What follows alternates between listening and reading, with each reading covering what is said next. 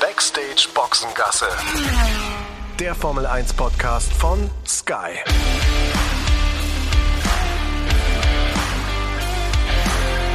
Mit Sascha Roos, Peter Hardenacke und Sandra Baumgartner.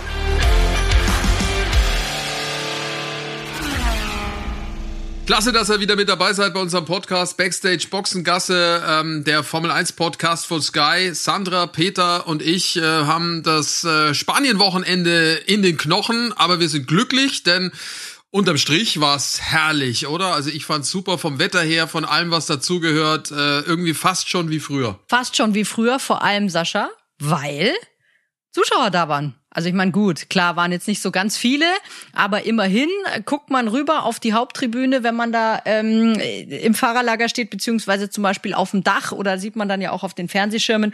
Und da sitzen Menschen und das fand ich schon echt cool.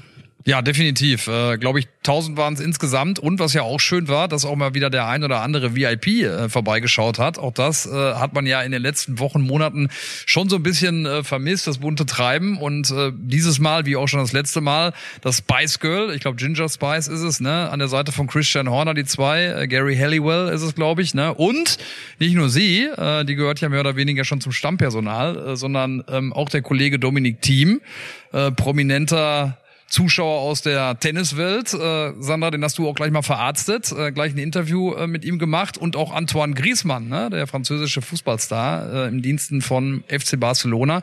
Auch die waren da. Also so langsam aber sicher hat man das Gefühl, dass man sich wieder der Normalität so ein bisschen nähert, was ja top ist. Ja, definitiv. Vor allem, ähm, ich muss ja ganz ehrlich gestehen, ich habe Dominik Thiem jetzt nicht auf den ersten Blick erkannt, weil ich war ein bisschen geblendet von seinem Outfit, das er anhatte. Das war dann doch ein bisschen speziell. Aber wie ein Schlafanzug sah das aus. Hat er einen Tennisschläger dabei gehabt? Nee, hat er nicht. Und da habe ich dann echt schon irgendwie zweimal hingucken müssen, bis ich ihn dann irgendwie auch erkannt hatte. Und ja, leider Antoine Griezmann habe ich einfach zu spät gesehen, weil sonst hätte ich natürlich auch noch versucht, den zu verhaften. Aber Dominik Thiem, also wirklich Respekt für dieses Outfit. Ist schon fast, also hatte ich so kurz den Eindruck, ein bisschen Hamilton-like. Was war denn das? Das war irgendwie so ein blauer Lappen, den der naja, anhatte, oder? Also so genau habe ich es nicht gesehen. Es war eigentlich eine Kombination, weil Hose und Sweatshirt waren im Prinzip das gleiche. Ich möchte jetzt nicht despektierlich klingen, aber eigentlich sah es ein bisschen aus wie so ein, so ein Jogginganzug, so ein, so ein äh, den man zu Hause auf dem Sofa anzieht, aber in sehr stylisch. Kostet aber wahrscheinlich 2000 Euro. Die Hose.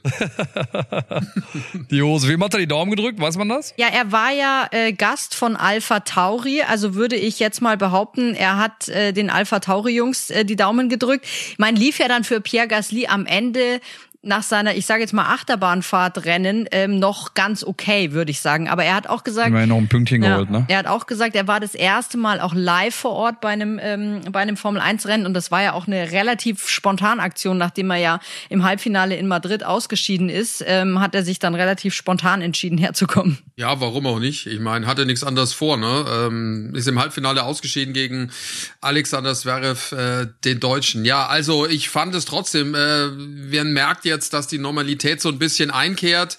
Sag mal, Peter, was ist denn bei dir im Hintergrund los? Da ist so laut. Wo bist denn du? Ich sitze in der Hotellobby. Äh, wir ah. gucken ja auch eventuell, dass wir gleich noch auf äh, ein Cerveza, äh, auf ein eiskaltes ähm, noch rausgehen, also ein Bierchen noch trinken. Ähm, hier in Barcelona ähm, ist ja auch schon wieder ein bisschen Normalität angesagt im Vergleich zu dem, was wir in Deutschland haben. Also die ein oder andere Lokalität hat noch auf. Also wir holen uns wahrscheinlich dann irgendwas auf die Hand, ne? ein schönes Baguettchen und holen uns ein Bierchen und dann äh, zieht uns oben auf die auf die Dachterrasse. Wetter ist jetzt nicht mehr ganz so gut, ist ein bisschen frischer geworden, aber ja, deswegen ist hier so ein bisschen äh, Trubel im Hintergrund. Auch die Kollegen von Sky Italia laufen hier ein und aus. Ähm, auch den einen oder anderen von uns habe ich schon gesehen. Also hier ist äh, ein bisschen großer Bahnhof gerade. Ja, man muss ja das sowieso so vorstellen. Ähm, da ist ja, äh, wenn das Rennen rum ist, geht ja eigentlich sofort die Abbauaktion los bei den Teams und bei uns bei den TV-Stationen äh, äh, ja auch. Also das finde ich immer Wahnsinn, äh, wie sie da alle rumwuseln und machen und tun. Also wir sind ja relativ früh dann fertig mit der Arbeit, aber die Kollegen, die die Kameras bedienen, die die Kabel legen und ziehen und äh, die haben schon echt noch viel zu tun. Ne? Bis 10 Uhr, ne? Ja, manchmal sogar noch länger. Bis 10 Uhr ja. heute. Ich habe gerade mit dem Tobi gesprochen, unserem Kameramann, äh, den ihr ja auch äh, von unseren Stories kennt bei Instagram und Co. Ähm, also der hat mir gesagt, 10 Uhr geht der Bus zurück. Also die müssten schon echt äh, schuften. Langer Tag. Äh, wir sind dort morgen um kurz nach neun an die Strecke gefahren. Da weiß man dann am Ende auch, was man getan hat. Also ich merke meine Füße schon, die qualmen äh, schon ähm, ordentlich heute nach dem Tag. Aber ja, wie gesagt, das Pensum von, von den Jungs äh, aus der Produktion ist da nochmal äh, ein bisschen härter. Was sagt er zum Rennen selbst? Ja, na, ich wollte noch sagen, äh, das ist sowieso krass, ja. Die äh, bei so einem Doppel Doppeldecker Portugal und dann Spanien, ähm, die sind ja eigentlich nur im Dauereinsatz. Die bauen auf, bauen ab, bauen auf, bauen ab und äh, da sind ja auch die ganzen Kabel äh, zu legen ins Fahrerlager vom TV Compound und wieder zurück. Dann die Antennen, die aufgebaut werden müssen, damit diese ganzen Funkstrecken funktionieren von den Kameras. Äh, wir waren ja auch äh, wieder an der Strecke mit äh, dem dem Timo Glock, unserem Experten, der äh, ja dann auch direkt dahin muss. Das heißt, da muss ja dann die Kamera, die über Funk dann äh, das Signal sendet, auch funktionieren. Das heißt, äh, da müssen ganz lange und, und, und hohe Antennen aufgebaut werden, dass das überhaupt funktioniert. Also nochmal echt tiefen Respekt von all den Jungs äh, und Mädels, die da mithelfen, die da aufbauen und da wirklich äh, im wahrsten Sinne des Wortes äh, viel Schweiß und Zeit investieren.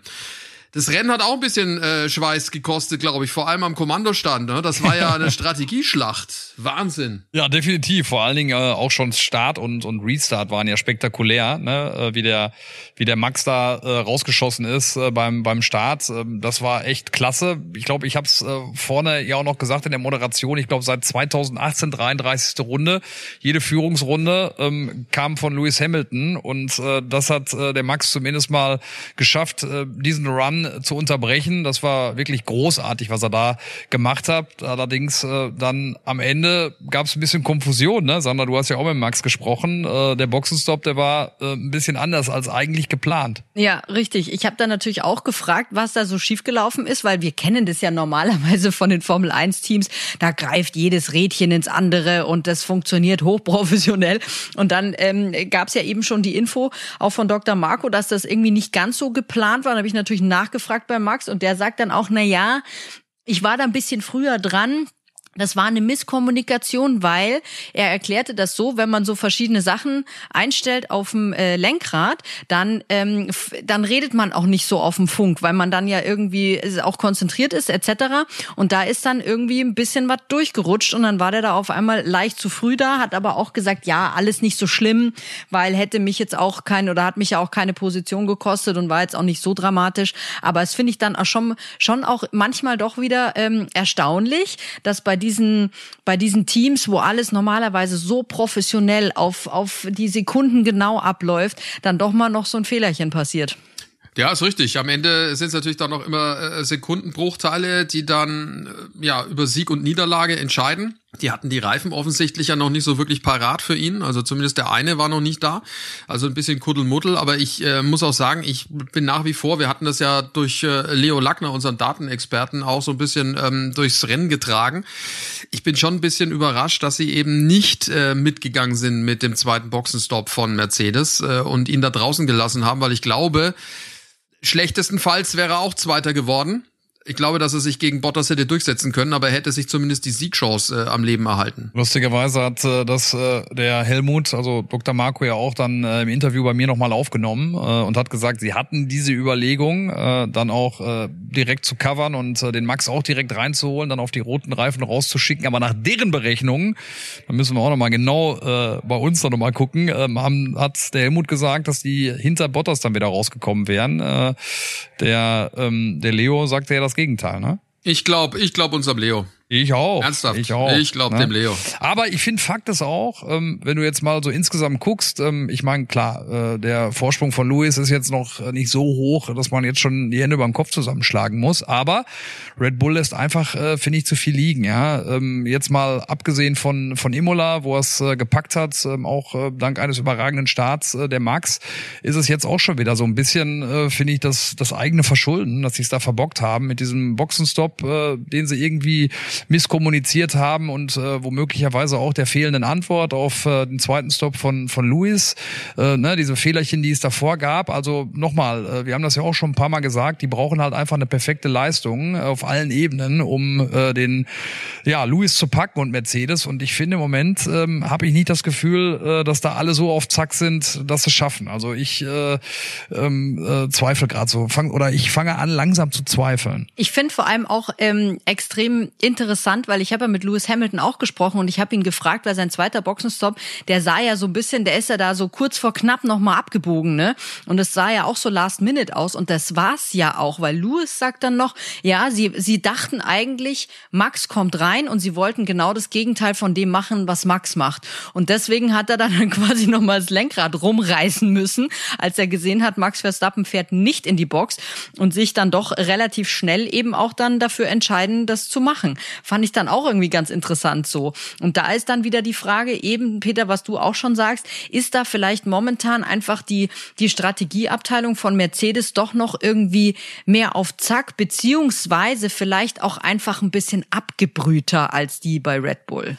Ja, absolut. Ich weiß nicht, wie du es siehst, Sascha, aber sie lassen zu viel liegen. Ob es nun äh, die Strategie ja, ist ja. oder oder kleine Fehlerchen hier oder da, dann auch mal ähm, äh, was äh, was den äh, Max betrifft. Ähm, Sergio Perez ähm, lässt so ein bisschen abreisen äh, nach äh, der einen nach dem einen Super Qualifying, was er hatte. Also irgendwie passt es da noch nicht so zusammen, dass ich sage, äh, das macht Mut, äh, dass äh, dass äh, die äh, Jungs von Mercedes da vom Sockel stoßen. Ja, es wird schon wird schon wieder in die andere Richtung gehen. Ich meine, es sind ja noch ein paar Rennen, also also äh, ich glaube, dass da die Möglichkeit schon noch da ist, gewisse Dinge zu reparieren. Aber du hast natürlich völlig recht. Rein faktisch gesehen, nach vier Rennen musst du sagen, Red Bull hatte eigentlich bei vielen Veranstaltungen das bessere Auto und damit eigentlich auch die Möglichkeit, mehr zu holen als nur einen Sieg, der ihnen gelungen ist. Und das ist schon ein bisschen bitter dann am Ende. Also auch strategisch gesehen, ne, ist es natürlich auch so. Und dabei hat Max Verstappen ja so viel richtig gemacht gleich am Beginn, als er äh, da davon zog und äh, ja einen super Start ja erwischen konnte und sich da hart, aber fair, finde ich, gegen Hamilton durchgesetzt hat. Also das war schon ähm, beachtlich. Ist halt schon ein bisschen bitter, ne, am Ende des Tages. Definitiv. Und äh, vor allen Dingen, was ich ja natürlich auch wieder witzig, äh, witzig fand, ist, dass ähm, äh, das fast der Mazepin da nochmal eine Rolle gespielt hätte. Oh, äh, ne? ja. Das ist fast der, Edel, der Edelhelfer äh, gewesen hier von Red Bull, aber der weiß gar nicht, wem er alles helfen soll. Ähm, vielleicht fängt er mal bei sich vielleicht an. Vielleicht sich selbst, ja, genau. das sollte mal anfangen. Das ist ja wirklich Wahnsinn, ne? Die Frage ist, ist ihm noch zu helfen? Ja, wirklich, ne? Also ich hatte ja so ein bisschen tatsächlich den Eindruck, äh, nach den freien Trainings, dass er so ein bisschen Licht am Ende des Tunnels sieht, aber irgendwie scheinen das wirklich nur die Lichter der entgegenkommenden Lok zu sein. Ähm, also irgendwie wird's nicht besser bei ihm. Ähm, es ist schon zum Verzweifeln. Ne? Mal gucken, was da noch kommt. Ich meine, im Qualifying hat er, hat er Norris ähm, das Qualifying versaut von McLaren. Ähm, also diese Serie endet nicht. Jetzt mal ganz ehrlich, äh, glaubt ihr, dass das gefährlich werden könnte äh, für ihn, was die Saison äh, betrifft? Erlebt er das Ende oder passiert da was? Ja, nein, das glaube ich schon. Also am Ende äh, wird er nicht ausgetauscht werden von Haas, weil der Papa ist ja der mit Hauptgeldgeber der ganzen Party. Also deswegen wird man ihn da nicht vor die Tür setzen, da bin ich mir ziemlich sicher.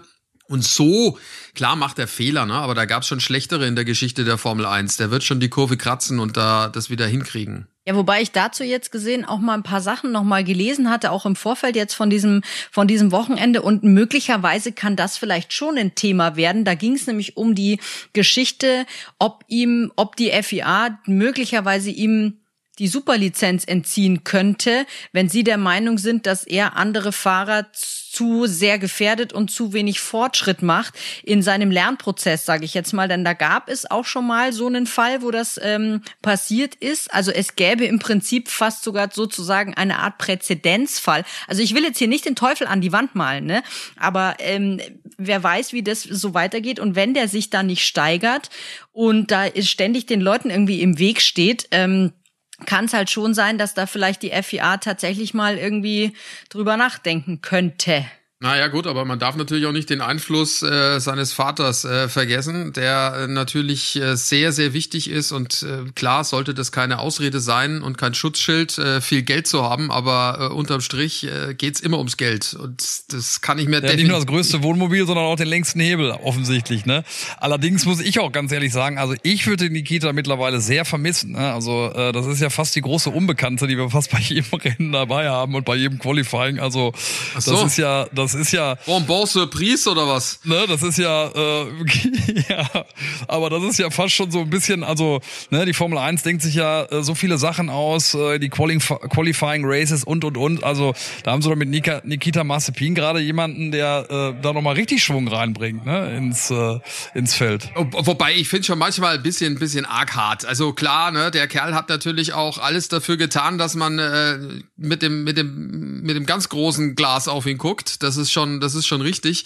Aber ja, es ist, der kommt natürlich jetzt auch in so eine Spirale rein. Also, ne, ich erinnere da nur mal an den Funkspruch. Hat er sich erarbeitet? Ja, natürlich, aber trotzdem, ich denke da nur noch mal an den Funkspruch, den es da mal gab vor paar Jahren äh, in, in Baku, als äh, hier der Renningenieur Gary Gannon übrigens, ne, der jetzige von, von, ähm, von Mick, zu Roman Grosjean gesagt hat, als der sich gedreht hat, äh, Eriksen Hitters, ja, äh, der war gar nicht da. Also äh, das ist, ist natürlich jetzt im Reflex immer relativ schnell da zu sagen, der Massepin hat wieder Mist gebaut. Ja, so ist es. Ich meine, klar, natürlich äh, ist er auch in den meisten Fällen schuld. Stimmt natürlich auch. Ich fand halt lustig, als ich äh, nach der Quali auch mit ihm gesprochen habe, mit Nikita Mazepin und er hat im Moment, im ersten Moment erstmal so sagte, ja, nee, das war doch jetzt mein, mein, also mein erstes äh, cleanes äh, Qualifying, also de, ne, wo für ihn im Prinzip alles super gelaufen ist, ja, wo ich mir dann dachte, äh, ich glaube, der Lando Norris sieht das ein bisschen anders, ja.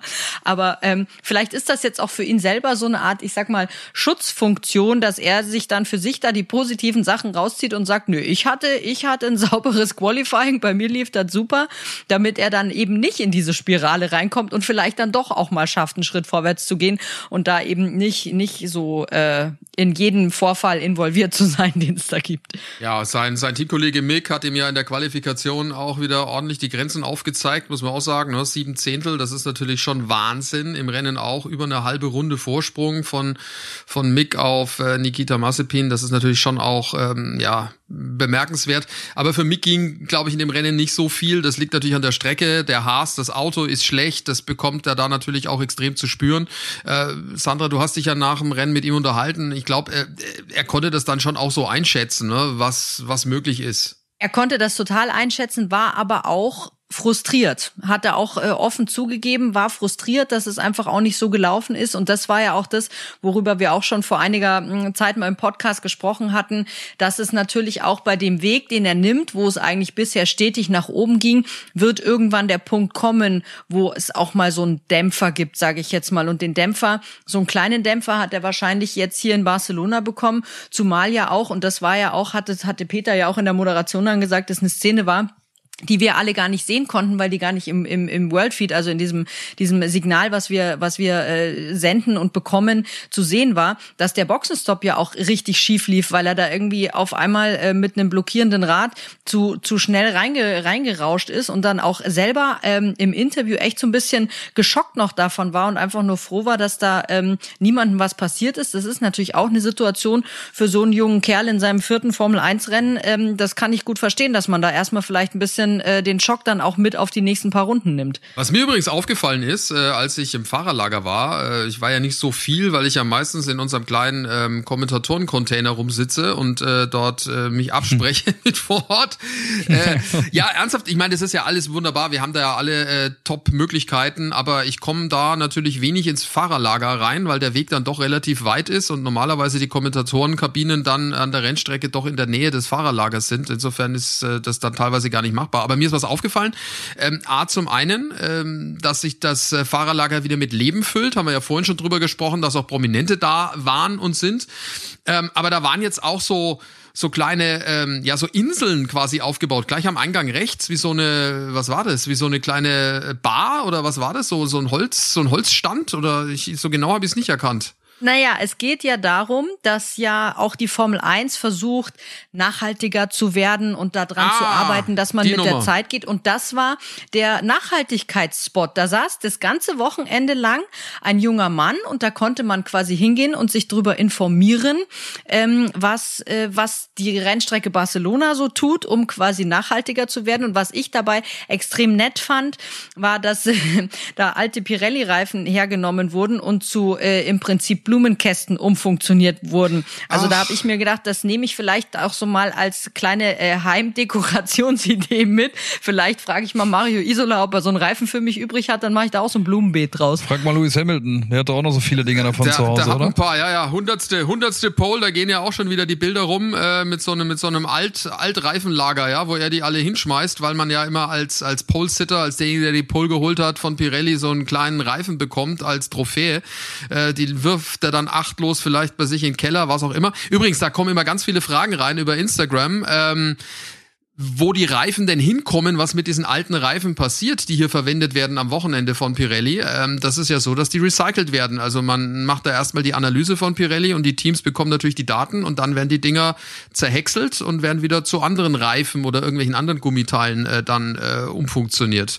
Nur so viel dazu. Aber ich dachte ernsthaft bei diesen bei dieser Bar oder also bei diesem Häuschen, was da ist, dass das eine Bar wäre oder irgendwie oder es gibt so ein bisschen was zu essen, Tapas oder so, weil das äh, könnte ja dann auch langsam wieder stattfinden. Hast du wohl falsch gedacht, äh, Sascha, ne? Also auch mal ein bisschen auf Nachhaltigkeit gucken. Übrigens für mich äh, die die Szenen ähm, oder beziehungsweise die Aktionen des Wochenendes war, dass wir ja fast beide Experten auch äh, verloren haben, ne? Sowohl äh, den Timo als auch den Ralf, ne? Timo, äh, der bei Williams ja äh, jetzt fast schon äh, unterkommen wird, ne? Ähm, falls oh. George Russell doch äh, zu Mercedes wechseln sollte, wobei das Dementi kam ja gleich von Toto Wolf, aber die beiden, Jost Capito, der CEO von Williams, der Deutsche, wahnsinnig sympathischer Kerl und äh, Timo, die haben ja fast äh, sich da schon einigen können äh, bei uns im On, als wir das Interview hatten und haben ja auch nachher die Telefonnummern äh, ausgetauscht. Also das äh, ähm, sieht doch sehr gut aus, ne? dass wir den Timo da nochmal in ein Formel 1 Auto schieben können und äh, der Ralf, äh, der wird äh, Teamchef werden demnächst. Ne? Bei Alpha Tauri sieht's ja auch nicht so gut aus mit dem Franz gerade. Ähm, Ralf äh, zu Gast gewesen und ja dann auch am Freitag, als er aus der Freitag oder war es Samstag, außer als der Freitag, als er aus der äh, Garage kam bei Alpha Tauri, gleich mal äh, das Interview gegeben bei, bei Timo und mir, ne? Zum, äh, zum großen Erstaunen von äh, Franz Toast, der dann ein bisschen später kam. Ja, klein, äh, kleiner Scherz natürlich am Rande für all diejenigen, die jetzt vielleicht sich schon Sorgen machen, dass wir demnächst ohne Experten dastehen. Aber, äh, das, das, mit, das mit Williams und mit äh, Timo Glock, mit Testfahrten zumindest, das wäre schon mal das eine Sache, äh, würde ich sagen sind wir hart am Arbeiten dran, auf jeden Fall. Ähm, wichtig, ganz, ganz wichtig. Ja, äh, Ralf war ja kurzzeitig auch da, ähm, zumindest äh, am, am Donnerstag, Freitag und Samstag, weil sein Sohn ja gefahren ist, der David in der Formel 3. Äh, der hat ein bisschen Pech gehabt, ne? Also der lag ja in Führung und ist dann abgeräumt worden vom, vom kleinen Fittipaldi. Der kleine Unverschämt. Hat den irgendeiner gesehen, den Fittipaldi? Den müssen wir mal Nur irgendwie, ne? irgendwie so, so zum Thema Nachhaltigkeit. Können wir mal. Nachhaltig eben ins, in, in, was ins Buch schreiben, oder wie? Ja, genau. Aber nur sein, Peter, ich du kannst ja mit Fici, Fittipaldi, wie die äh, Brasilianer übrigens sagen. Äh, ne? Aber ähm, nee, ich habe nur seinen Bruder gesehen, äh, den äh, Ersatzfahrer von äh, von Haas. Ähm, Emerson Fittipaldi habe ich schon lange, habe ich schon lange nicht mehr gesehen. Wird auch Zeit, dass der immer wieder an den äh, an den Track kommt. Ähm, auch ein wahnsinnig sympathischer Typ, das muss man schon sagen. Ja, Gerüchten zufolge hat er Probleme momentan mit äh, mit den Corona-Masken hier. Ne? Kannst du ja ein Lied davon singen, was die Nase und so. Braucht er die oh, XXL-Variante? Kann er sich gerne bei mir melden. Ne? Ja, ich habe auch mein, meine Nase, meine Nase, die kämpft sich auch immer den Weg in die Freiheit, ähm, muss dann immer wieder zupfen. Aber irgendwie ähm, geht uns das ja allen so ich glaube, das liegt am Bart. Hey, das liegt am Bart. Ich habe zum Beispiel einen, ich habe doch keinen Bartwuchs oder fast keinen. Das ist ja bei mir nur eine Subkultur. Und äh, bei den äh, etwas männlicheren Kollegen offensichtlich, die mehr mir? Bartwuchs am Kinn haben, ja du natürlich, du, selbstverständlich. Und der, der Timo, Timo ja, da ist es so, dass die, ja, Ralf, dass die Maske sich da quasi an den Barthaaren festhängt und wenn ihr dann redet, zieht's die genau runter. Genau das ist es nämlich. Ich glaube das nämlich auch, weil man muss ja jetzt schon auch mal sagen, also auch für eine Frau habe ich jetzt ja auch nicht unbedingt ein Stupsnäschen. Ne? Was kommt jetzt? Achso, ich dachte, ich dachte, du kommst jetzt auch, dass du Bart, nee, Bart, du Bart hast, liebe Bart habe ich keinen, keine Sorge. Aber ich habe ja eben auch kein, kein wirkliches Stupsnäschen und bei mir rutscht die Maske nicht so und deswegen unterstütze ich die Theorie von Sascha Sascha, dass es mit den Barthaaren zu tun hat, weil bei mir kann nichts im Barthaar hängen bleiben. Aber das könnte demnächst dann auch für, für die Jungs äh, ein ganz guter Test sein, ne? Äh, wenn du eine Frau vor dir stehen hast, ähm, äh, wo du nicht genau aus, wie die, weißt, wie die aussieht und die redet und dann rutscht, dann rutscht die, dann rutscht die Maske, dann könnte es sein, dass es an ihrem Bartwuchs liegt. Ach, du wolltest schon sagen, wo man sich nicht sicher ist, ob es da ist, ja. also nach unserer Theorie. Ja, es hat hier. sich ja hoffentlich bald erledigt. Ja, uns ist nur unsere Theorie. Ja, ähm, ja, äh, bevor wir weiter Spaß und Gaudi machen und uns um Kopf und Kragen reden, äh, das hier für euch. Ja, und wenn ihr auch mit dabei sein wollt und die Formel 1 gucken möchtet, dann ist das überhaupt kein Problem. Das geht nämlich ganz einfach via Stream mit dem Supersport Jahresticket von Sky Ticket. Noch dazu das gesamte Motorsportangebot. Checkt mal die Website skyticket.de slash F1 Podcast. F1 Podcast zusammengeschrieben. Der Link, der steht allerdings auch in den Show Notes. Da könnt ihr das ganz einfach anklicken. Und äh, dann habt ihr die Möglichkeit, auf zwei Geräten gleichzeitig ganz easy ohne Receiver zu streamen. Also maximal flexibel in jeder Hinsicht. Hinsicht. Schaut drauf auf die Website skyticket.de slash F1 Podcast. Dort bekommt ihr alles erklärt, äh, was es zu tun gilt, um mit dabei zu sein beim Supersport Jahresticket von Sky Ticket.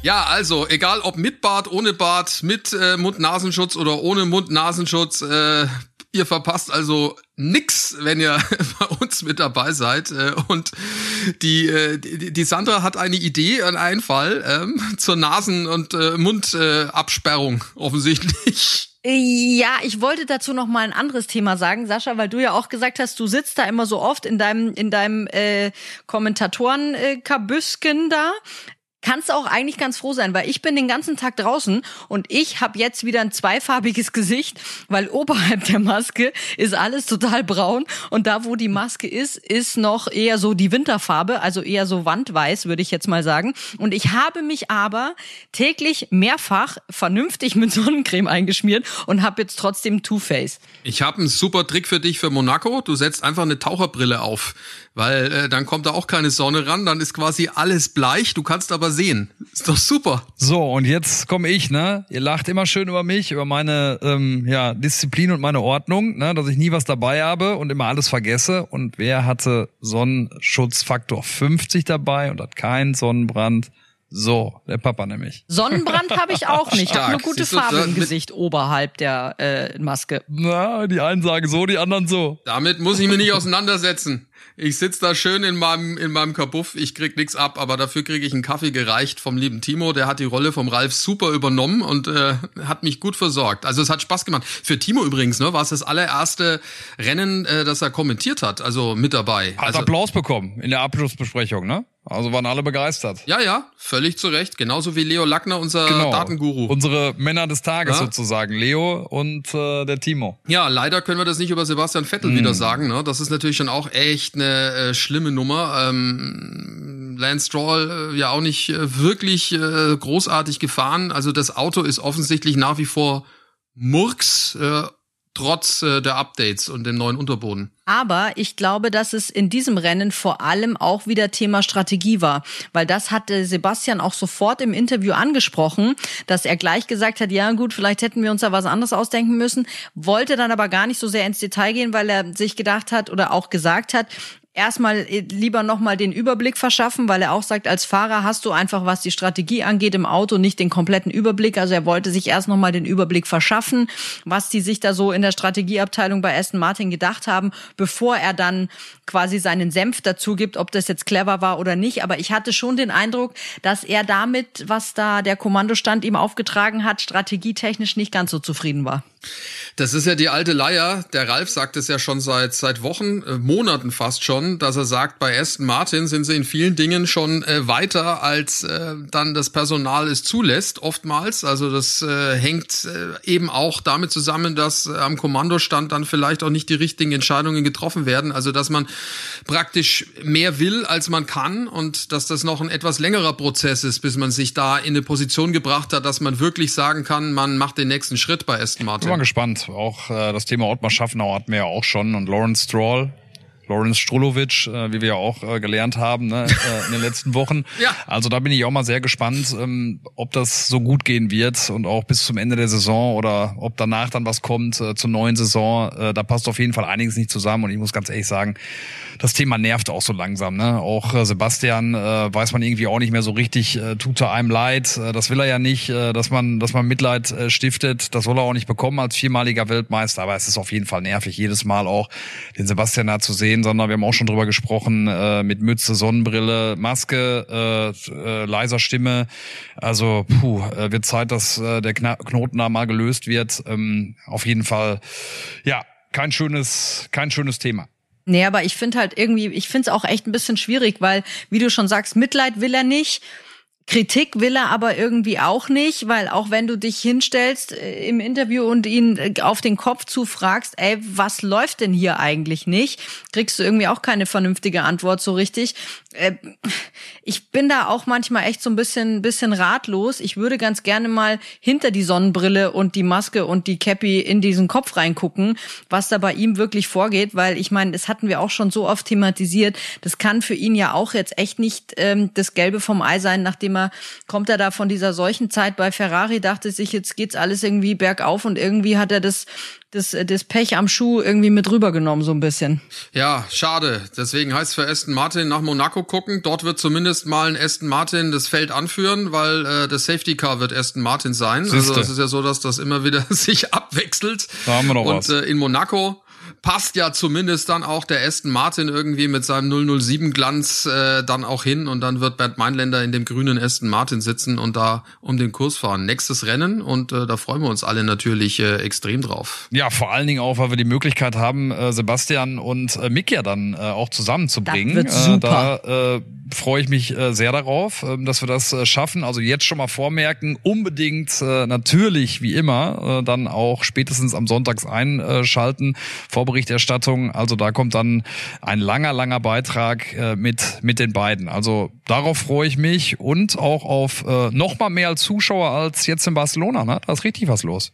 7500 Zuschauer jeden Tag sind zugelassen. Das sind äh, 30 Prozent dessen, was normalerweise am Tag dahin passt. Und äh, wir haben gehört, dass äh, gerade das, was die Absperrungen anbelangt, weil es ja mitten in der Stadt ist, das offensichtlich auch ein sehr gutes Konzept gibt. Bin mal gespannt. Aber bis dahin haben wir noch ein bisschen Zeit und äh, gibt's ja dann auch noch eine weitere Ausgabe unseres Podcasts Backstage Boxengasse mit äh, Sandra, Peter und mit mir. Für all diejenigen, die ihn noch nicht abonniert haben, macht das. Den gibt's auf allen hallo. gängigen Podcast-Plattformen.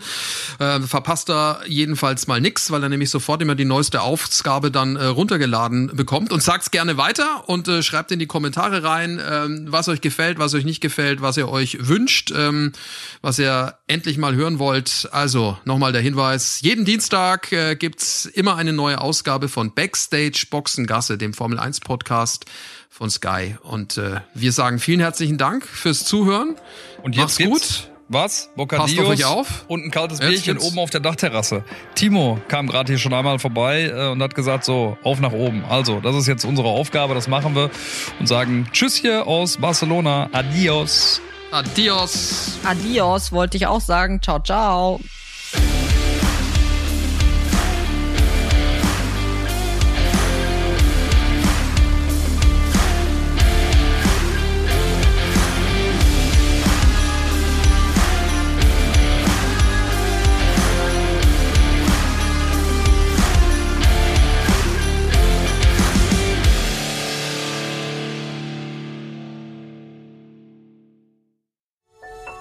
Dies war eine Produktion der Podcast-Bande.